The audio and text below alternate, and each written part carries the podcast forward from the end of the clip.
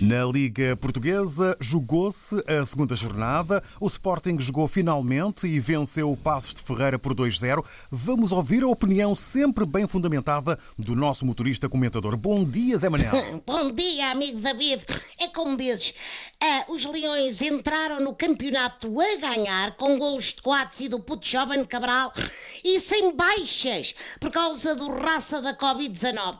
Mas isto foi em campo, porque, portanto, entre as quatro linhas das questiúnculas administrativas foi tudo a perder, pá.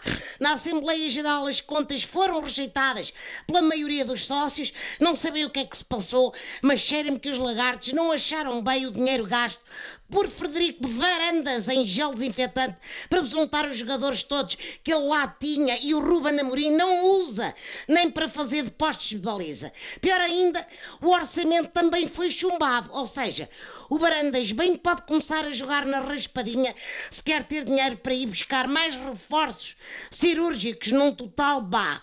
Vamos lá ver. 11 jogadores. Lamentavelmente houve agações no final da Assembleia Geral, condena a violência, parece que já se esqueceram da invasão de Alcochete e pior ainda, das indicações da DGS que pedem uma distância de 2 metros entre as pessoas.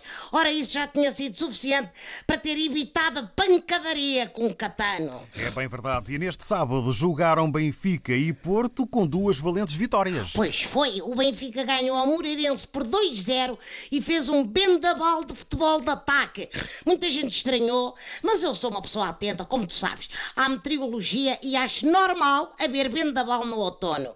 O problema é que o bendaval também levou o Ruben Dias, que até usou a braçadeira de capitão por ser o jogo de despedida. Eu preferia que ele tivesse usado algemas, mas para ficar preso ao clube mais uma época. Enfim, o rapaz está mesmo a caminho do Manchester City. Ou seja, foram-se os milhões da Champions e tiveram de entrar os milhões do Ruben Dias. Em termos técnico-tático-financeiros, o que o Luís Filipe Vieira fez neste início de época foi mais ou menos o seguinte: gastou tudo o que tinha numa aposta do Euro Milhões, mas o prémio saiu a outra pessoa. Vai daí! Teve de pôr a mobília da sala à venda para não ir à falência. É um resumo da atual gestão do Glorioso, não sei se concordas, com uma linguagem assim mais simples, pronto. Que se entende, que se entende. E no derby da Invicta, o Porto goleou Boa Vista por 5-0. Golos esses que foram todos marcados na segunda parte. Se o Porto tivesse dado corda aos atacadores logo nos primeiros 45 minutos, o resultado tinha sido 10 a 0. Uia. Isto é alta matemática, só ao alcance de um turista habituado a fazer contas de taxímetro de cabeça. Bom, o problema desta, desta tareia é que o Porto encostou-se ao Benfica no topo da tabela e agora estão os dois clubes a dividir a mesma cadeira. Situação que me deixa, como compreenderás, desagradado.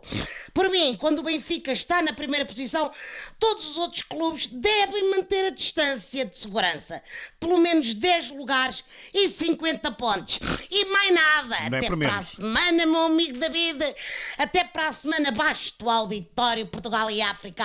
Abraço-vos. Estamos juntos. Obrigado, Zé Manel Taxista. Não é por menos 10 lugares e 50 pontos, hein? não é por menos. Exatamente, não é por menos. Obrigado, boas corridas, ótima jornada. Obrigado, até para a semana. Até para a semana. Zé Manel Taxista, uma assinatura de Maria Rueff no Rádio Taxismo.